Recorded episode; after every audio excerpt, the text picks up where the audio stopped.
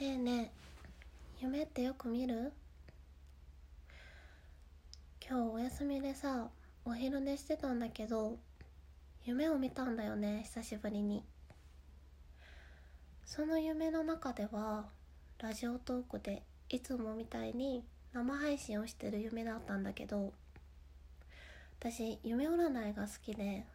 ネットとかでよく調べるんだけど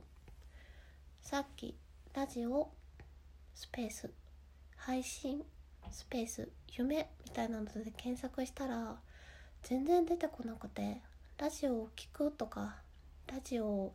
のボタンを押すとかそういう夢はあるんだけど自分が配信者側になって話す夢っていうのはなかったのだから詳しい方がいたら是非教えてほしいな。